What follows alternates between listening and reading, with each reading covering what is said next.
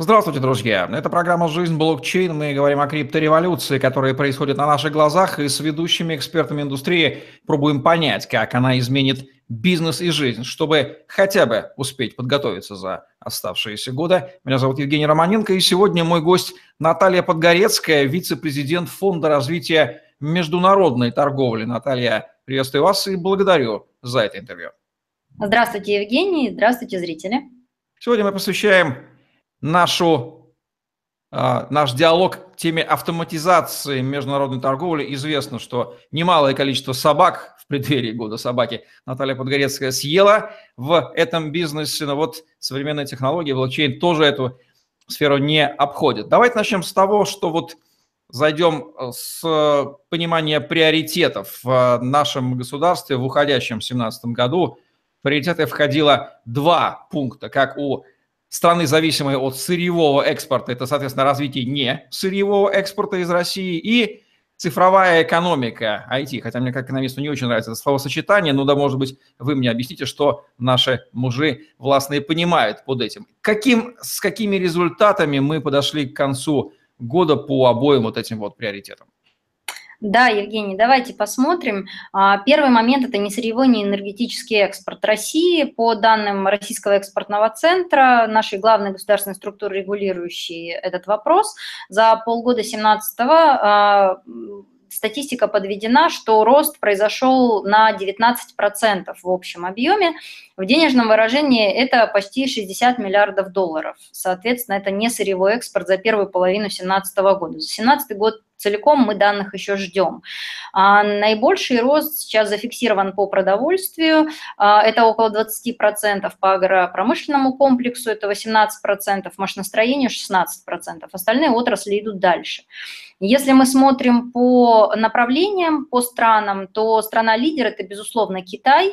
А, он показывает э, практически четверть экспорта, э, который идет в Китай э, из Российской Федерации на сегодняшний день, считается неэнергетическим. Это очень большая цифра, и, безусловно, это направление стараются дальше развивать и увеличивать эти успехи. Если мы посмотрим рейтинг Российского экспортного центра по странам, которые являются наиболее перспективными по развитию несырьевого экспорта, то туда входит а, Узбекистан, Польша, Германия, Турция, Индия. Это вот эта первая пятерка стран, где считается, что самые большие перспективы у нас развить не сырьевой экспорт именно. То есть э, эти цифры, по крайней мере, появились, до сих пор эти цифры не очень велики, да, но учитывая, что у нас, собственно, не сырьевой экспорт, скажем так, проснулся только в середине 2015 года, а мы сейчас заканчиваем 17, это, в принципе, наверное, неплохой объем, которого уже страна достигла, и дальше государственная поддержка, в общем-то, этот стимул, стимул остается на 2018 год, будем смотреть, какие цифры дальше. А что касается второго тренда, это цифровая экономика, этот вопрос впервые был поднят на Петербургском международном экономическом форуме, причем стал главной темой выступления нашего президента на этом форуме, и после этого был, собственно, взят курс на так называемую цифровизацию экономики, да, и на какой стадии мы сейчас находимся? Э, я считаю, что мы находимся на стадии песочницы. Если мы будем рассуждать терминологии стартапов, это стадия этой темы. А здесь ключевой термин, наверное, смарт-контракты или цифровые контракты. На сегодняшний день все ключевые структуры, это и регуляционные а, структуры, и крупнейшие банки нашей страны, они подключены к изучению и тестированию этой темы. И, соответственно, э, законодательные позиции готовятся по этой теме, а, собственно, относительно понятия блокчейн, других используемых в пилотных проектах. Начала свою деятельность э, РАКИП, Российская ассоциация криптовалюты блокчейна. Собственно, тема поднята в том числе на уровень общественного обсуждения. У нас слово блокчейн, кроме слова криптовалюта, да, оно тоже звучит из каждого утюга. Но на сегодняшний день ситуация такова, что бизнес стимулирует присматриваться к технологиям, вносить предложения, формировать какие-то тестовые проекты на основе которых можно эту тему будет пощупать, посмотреть, протестировать. Мы тоже не остались в стороне и начали движение в эту сторону. У нас тоже есть проекты относительно международной торговли и блокчейна. Я надеюсь, что мы сегодня о них тоже поговорим.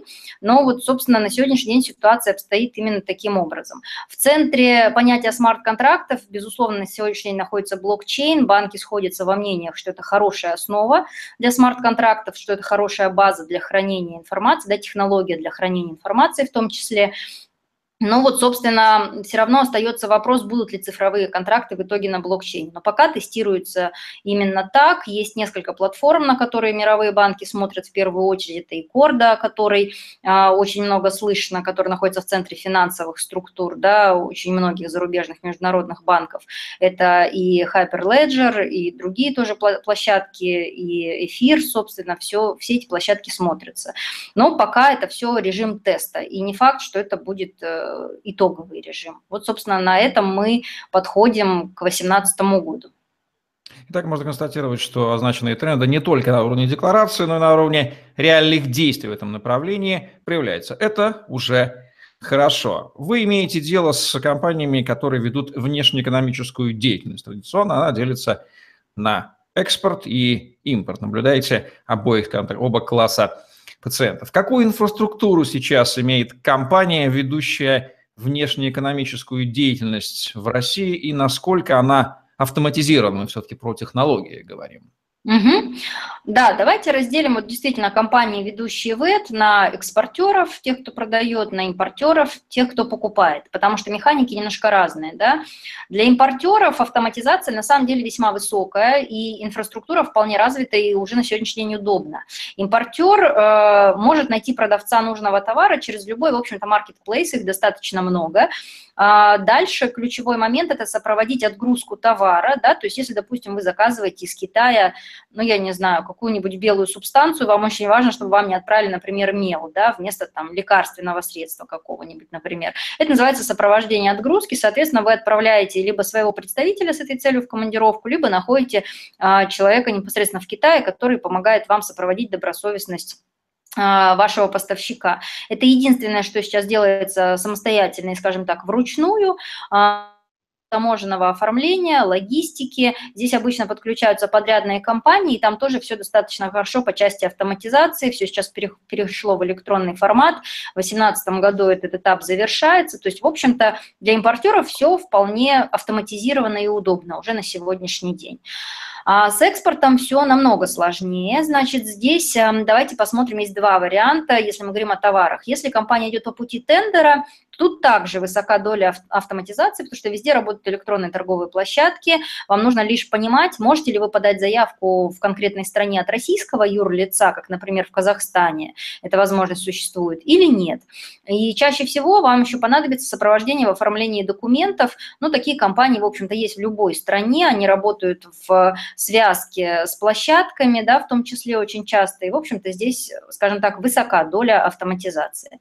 Но если вы экспортер Э, и намерены серьезно осваивать экспорт, искать постоянных партнеров за рубежом и работать в формате B2B, но вне тендеров, э, то здесь э, все на самом деле очень непросто, хотя как раз именно такой экспорт занимает, ну, это, это подавляющая доля экспорта, не сырьевого. Задача экспортера, давайте пройдем по шагам. Выбрать рынок для экспорта, проанализировать этот рынок, найти там покупателей, проверить их благонадежность, сделать сертификацию товара для выбора обеспечить логистику. Все эти этапы, собственно, делаются на сегодняшний день на 95% вручную. Давайте просто пройдемся, может быть, по всем блокам и вот э, посмотрим, какие есть решения, насколько они автоматизированы. Значит, э, первый момент – выбрать рынок для экспорта. На самом деле, единственный способ это сделать более или менее адекватно, опираясь на какие-то математические данные, это посмотреть э, таможенную статистику по вашему товару, по тем странам, которые вас интересуют, чтобы вы увидели, кто этот товар импортирует, либо кто его экспортирует, если вы будете смотреть э, таможенную статистику Российской Федерации и пытаться выявить конкурентов, да, которые тоже являются экспортерами. А, и опираясь на эти данные, вы можете выбрать ту страну, куда идет наибольший поток импорта вашего товара и поступить, если вы новичок в экспорте, как конкуренты, как более сильные конкуренты. Да? То есть если им это удается, почему это не удастся вам, и вы, скорее всего, сможете занять какую-то долю рынка. Собственно, вот это единственный способ выбрать рынок для экспорта, основываясь на более или менее математических каких-то данных, да, статистических данных. Проблема в том, а, где взять эту статистику. Эту статистику можно получить только обратившись к а, уполномоченным представителям, то есть к таможенным брокерам в той стране, которые вас интересуют. Соответственно, если вас интересует рынок Арабских Эмиратов, вам нужна компания в Арабских Эмиратах. Если вас интересует рынок ЕС, вас, э, вам нужна компания в ЕС, ну и так далее. Соответственно, здесь тоже встает вопрос поиска этих компаний, понимания, насколько у них полные базы данных и так далее. То есть это, опять же, такой немножко ручной э, вариант проработки. А, второй момент. Если, допустим, вы определились с конкретным рынком, куда вы собираетесь экспортировать, вам нужно его проанализировать. Аналитика нужна, безусловно, полевая. Здесь кабинетная практически никаких полезных, действительно полезных для вашего бизнеса данных. Аналитику должен делать человек, постоянно проживающий в этой стране, по возможности разбирающийся в вашей сфере бизнеса, либо хотя бы являющийся профессиональным маркетинговым аналитиком. Здесь, безусловно, нужно искать исполнителя, нужно проверять его компетенцию. Многие идут по формату а, поиска фрилансера, но это рискованный, естественно, способ, и все это понимают. А, крупные компании, которые а, работают на международном рынке, они не по силам как правило, среднему бизнесу, малому бизнесу, то здесь, опять же, есть э, определенные проблемы, и получается порой, что экономия связ... сказывается очень а, негативно на всем дальнейшем, на, на всем дальнейшем пути начинающего экспортера. Выбор, собственно, компаний также делается всеми доступными способами, то есть обращением в ассоциации деловые, а, в торгово-промышленные палаты, в торговое представительство Российской Федерации в интересующей стране и так далее, и так далее. То есть, в общем-то, поиск через сарафан сарафанное радио, через отзывы. А, дальше встает вопрос поиска покупателя вашего товара. Как правило, это тоже поручается вашему представителю, либо отправляется человек в командировку, покупаются доступы к каким-то базам данных. Собственно, эта вся история тоже очень разрозненная и по большому счету зависит от того, на какой рынок вы смотрите и ну, делается по факту, скажем так. А, дальше идет проверка благонадежности контрагента. Если вы определились, допустим, с несколькими контрагентами или даже с одним контрагентом, с которым собираетесь работать, вам нужно понять, насколько он платежеспособен, потому что очень мало сделок реализуются по авансу. Да? Всегда есть какая-то отсрочка платежа, и вам нужно действительно понимать, получите ли вы эти деньги в полном объеме и получите ли вовремя.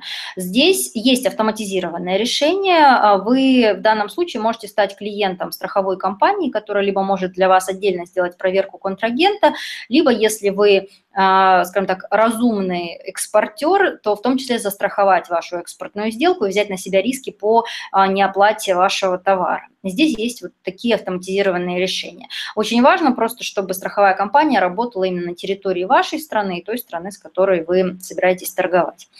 Сертификация товара – следующий момент. Здесь вопрос поиска аккредитованного подрядчика в той стране, которая вам нужна, или в том регионе, который вам нужен. Он, опять же, производится через сарафанное радио, через торгово-промышленные палаты, торгпредства и так далее.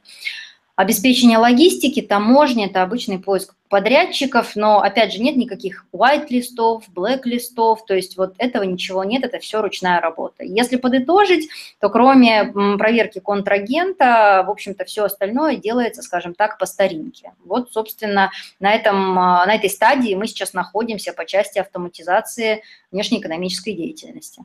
Ну, тоже это вселяет уверенность, что роботизация и повсеместное вытеснение человека уж точно в последнюю очередь коснется внешних объектов. Роботы между собой, наверное, вряд ли начнут торговать. Хотя, может быть, вы и Хотя, знаете. Да. В преддверии лет 50 посмотрим. Наталья, в чем основные сложности с автоматизацией международной торговли заключаются сейчас?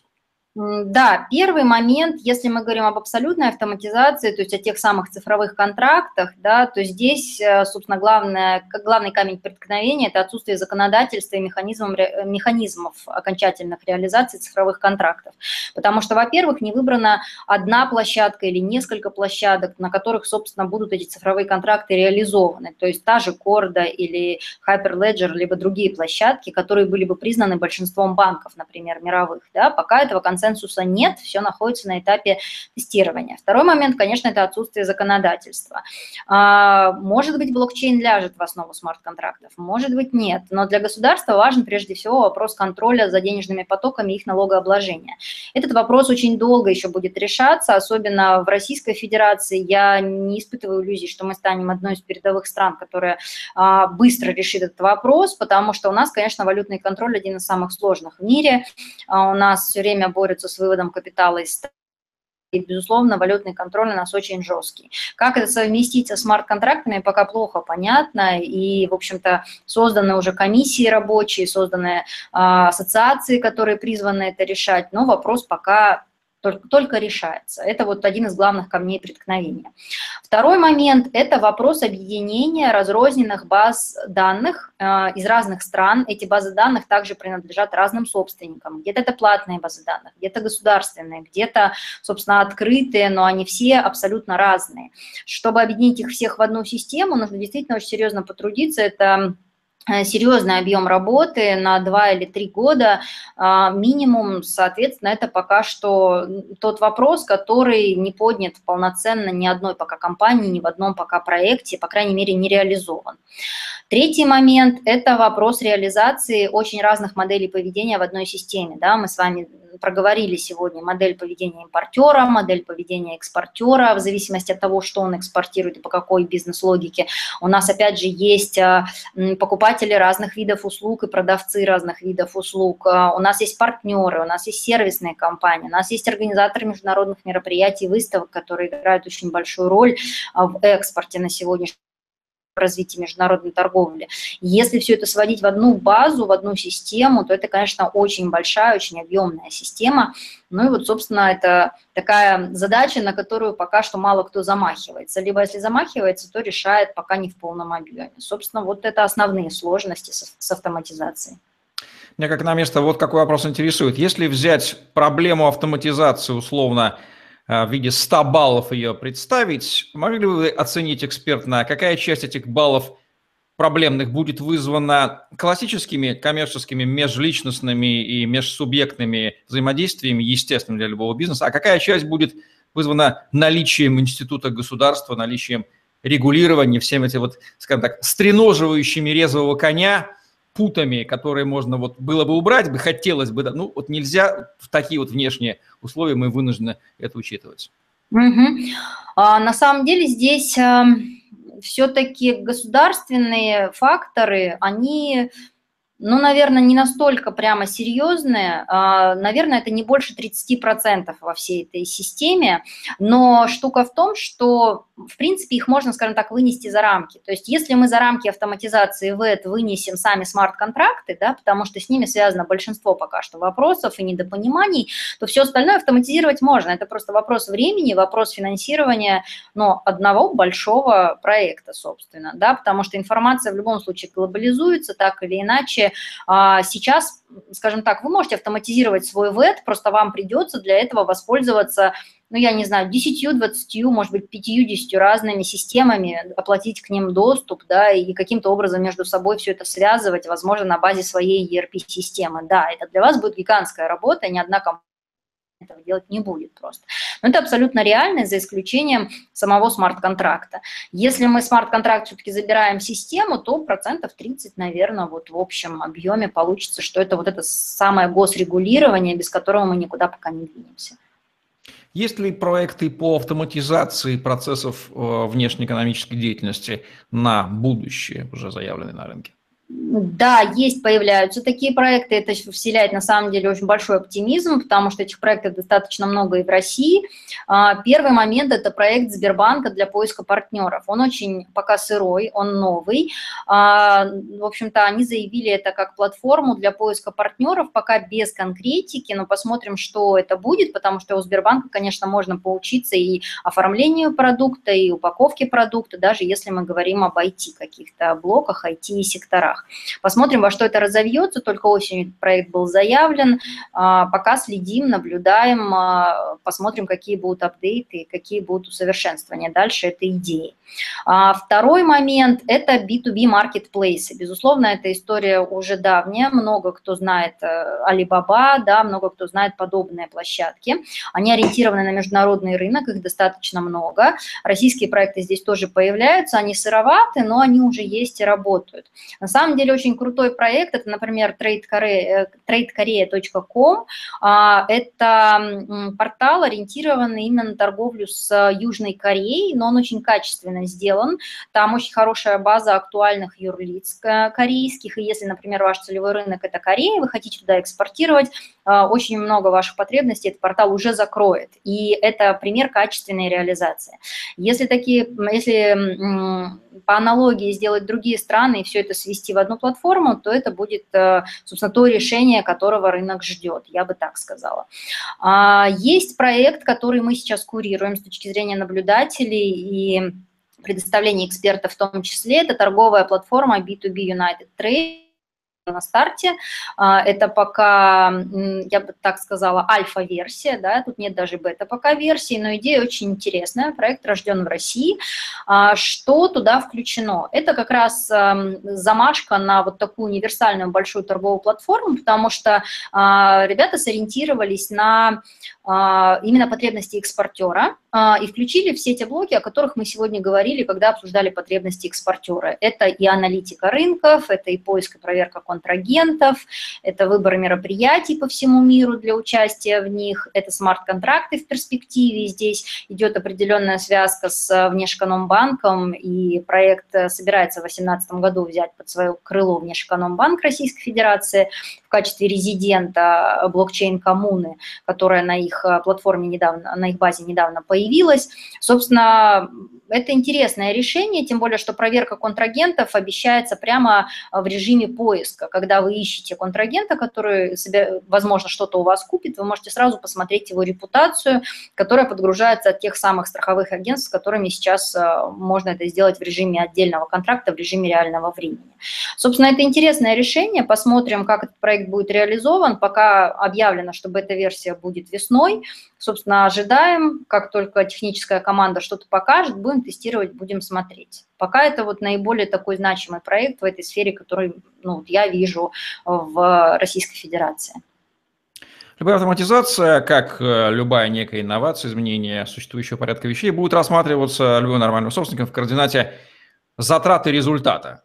Угу. Часто может еще примешиваться социальные доказательства, мол, все делают, и я делаю, не очень понимая. Тем не менее, угу. если в системе координат затрат результата, как много ресурсов потребует автоматизация и как много она сэкономит экспортеру автоматизация, где будет превышение выгод над затратами? Да, здесь первый момент, э, вот там тот же B2B United Trade заявляет следующий момент, что экономия времени прежде всего, то есть сейчас, и мы это знаем, экспортер, который начинает осваивать новый рынок, он, как правило, тратит где-то от полугода для, от момента, когда он начинает заниматься этим процессом, до момента, когда у него едет первая тестовая поставка да, на рынок, который он выбрал. Это действительно абсолютно реальные цифры. Это хорошо, если, если компания действует действительно быстро, достаточно профессионально и оперативно, собственно, предоставляет всю необходимую информацию подрядчикам, партнерам и так далее. То есть это от полугода. Соответственно, автоматизированная система может решить все вопросы, в общем-то, за месяц, месяц, и поэтому экономия времени составит от 5 месяцев и больше, ну, соответственно, в зависимости от эффективности самой компании-экспортера на сегодняшний день. Плюс второй момент – это более эффективная загрузка штатных сотрудников, потому что очень многие функции можно будет автоматизировать и более грамотно а, на людей и использовать ручной труд более квалифицированный, я бы так сказала, а, сотрудников, которые отвечают за международные продажи. Поэтому это достаточно значимая история по экономии. Мы здесь не говорим об интересах компаний, которые являются государственными или, пол, или полугосударственными, которые имеют возможность считать свои ресурсы не так пристально. Мы говорим именно о коммерческом рынке, и это очень серьезная история. За пять месяцев можно сделать очень много всего полезного. Многие вещи познаются в сравнении. Давайте представим ситуацию. Компания А, которая по старинке работает не автоматизированно ручками, и компания Б, которая пользуется преимуществами автоматизации. Вот на языке, понятном собственнику и руководителю, объясните, в чем они будут отличаться внешне, внутренне, по атмосфере, по, по оборотам, может быть. Угу. Сравним эти две. Сущность. Да, смотрите, допустим, если вам нужно наладить экспорт в новую страну, вы э, должны закрепить за ответственного за этим направлением сотрудника, который будет все эти вопросы курировать, который будет общаться с партнерами, который будет есть в командировке, который будет вашим лицом и вашим представителем. Это, ну, наверное, или коммерческий директор, или ваш заместитель по одному из направлений и так далее. Ему в подчинении, безусловно, на сегодняшний день нужно дать кого? Нужно дать маркетинговых аналитиков, как минимум одного внутри, да, в в штате компании, чтобы он мог а, собирать кабинет на самостоятельную информацию, чтобы он мог проверять качество информации, которую предоставляют подрядчики, которые делают полевую маркетинговую аналитику и так далее. Третий человек или, возможно, третий, четвертый, пятый человек, в зависимости от скоростей, которые вы хотите получить по скорости выхода на зарубежный рынок, это люди, которые сидят на телефоне, которые общаются непосредственно с вашими потенциальными покупателями. Это продавцы, сейлзы а, на международном рынке. Это, скорее всего, люди с владением разными языками, если вы смотрите на разные страны.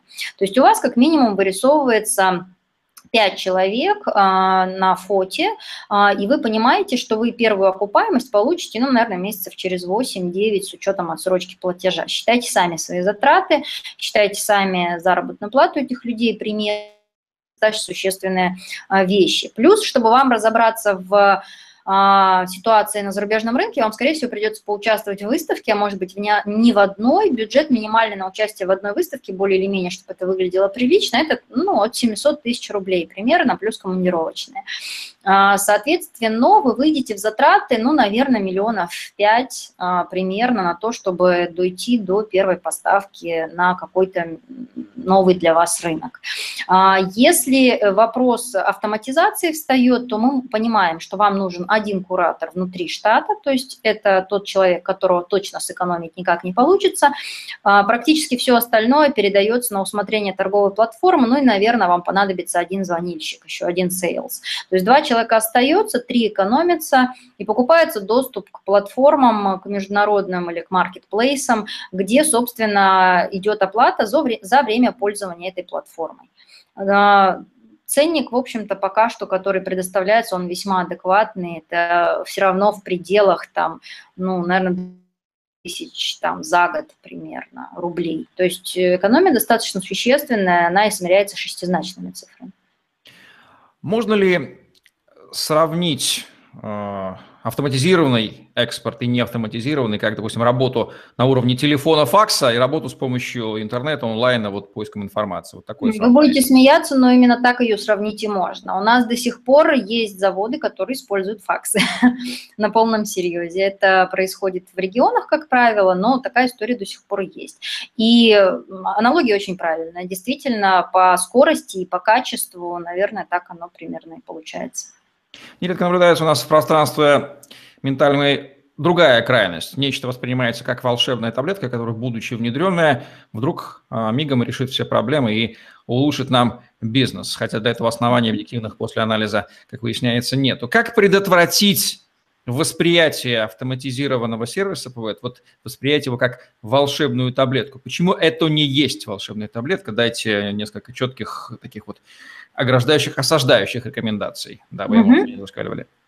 Да, сама компания должна понимать, чего она хочет, она должна понимать, какой у нее продукт э, будет являться флагманским для нового э, рынка. Э, самоуверенность компании, что на новом рынке будет все точно так же, как на старом, и, возможно, абсолютно полный дубляж, это, ну, безусловно, неправильно.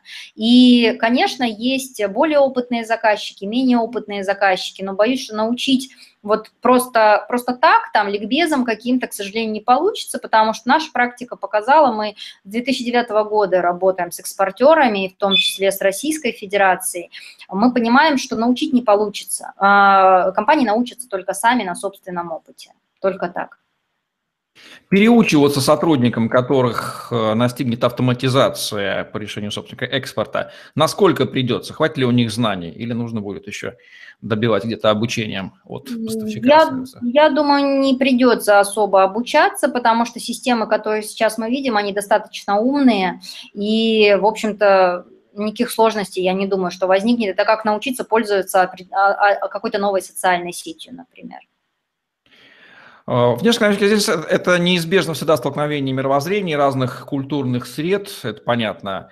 Вот на ваш взгляд, какие-то есть ментальные, психологические, культурные особенности а, нашего постсоветского брата, которые, несмотря на всю автоматизацию и технологии, таки мешают ему заниматься внешнеэкономической деятельностью настолько эффективно, насколько он мог бы, если бы этих особенностей у него не было. Человеческие такие вот. Да, у нас э, практика такова, что у нас, в принципе, проблемы с владением английским языком, например. Да. У нас до сих пор, э, кроме самых крупных городов-миллионников, э, руководители компаний не так часто, к сожалению, ездят, не так активно смотрят мир, хотя вроде бы, ну, мир глобализуется, да, но пока это все в онлайне, скажем так. И очень часто мы сталкиваемся с тем, что компания имеет в собственности 8-10 заводов, но она пока поставляет только на внутренний рынок, и они только подходят к вопросу экспорта. То есть есть определенная зашоренность, скажем так, да, и вот этот бытовой опыт, он а, помогает порой ну и в бизнесе в том числе это безусловно, да, то есть это определенный навык общения. Вот это, наверное, единственная наша э, особенность. Я все время смеюсь и говорю, что это наш железный занавес, у нас эхо до сих пор осталось. Вот, наверное, только вот в этом ключе. Остальных других моментов, ну, все специфические. Китай тоже специфичен, Эмираты тоже специфичны. Мы все со своими, скажем так, тараканами и нюансами, но вот критично влияет, наверное, только это. Как звучат три главные рекомендации по автоматизации внешней экономической деятельности от Натальи Подгорецкой для экспортеров и для импортеров? Давайте начнем с экспортеров. Да, для экспортеров следите, пожалуйста, за а, площадками, которые разрабатываются в том числе за рубежом, потому что национальные площадки типа Trade Korea и те, которые будут появляться внутри разных стран, а, они могут совершенно полностью закрывать ваши задачи или большую их часть, но вам просто нужно их отслеживать и отслеживать именно на иностранных языках, именно на локальных рынках. Это первый момент. Второй момент. Адаптируйтесь под все изменения, которые происходят внутри Российской Федерации. А, всю информацию на сайте Российского экспортного центра и Внешэкономбанка вы можете найти. Это наши флагманы, которые по части информационной, безусловно, э, вас полностью сориентируют.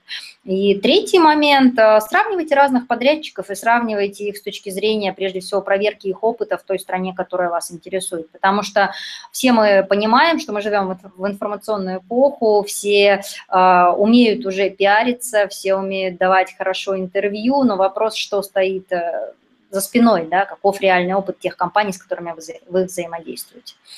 А для импортеров, пожалуй, здесь вопрос в том, что не присматривайтесь к конкретным странам, смотрите более производственная карта мира тоже сейчас меняется. И Китай, конечно, остается пока самой большой фабрикой, но и он уже переносит производственные мощности в другие страны, и порой там вы получите более интересные цены. Как вы знаете, китайские, а, китайские зарплаты уже выросли и выросли достаточно сильно, и товар не всегда самый дешевый. Это рекомендация номер один. Рекомендация номер два – проверяйте репутацию, безусловно, э, и а, полномочия тех представителей, которые ведут с вами переговоры, потому что очень часто порой получается, что вас приводят на завод, и оказывается, что сотрудник там не работает, который привел вас на этот завод. Ну и третий момент, следите за логистикой, и, потому что сейчас, опять же, логистические схемы меняются, шелковый путь, и порой э, непривычная для вас схема логистики может оказаться более быстрой, более выгодной по цене. Это была Наталья Подгорецкая, вице-президент Фонда развития международной торговли. Мы говорили об автоматизации международной торговли и внешнеэкономической деятельности не просто уже в век информационных технологий, а в век децентрализации и блокчейн технологий, которые меняют нашу жизнь и криптореволюцию. В программе «Жизнь блокчейн» мы обсуждаем. Меня зовут Евгений Романенко. Ставьте лайк, подписывайтесь на YouTube-канал, смотрите другие выпуски программы и следите за инновациями. Будущее уже наступило. Именно эти мысли мы пытаемся донести. Не нужно работать только на уровне факса, телефона, интернета. Автоматизация – это тоже глобальный тренд. Удачи вам, до новых встреч!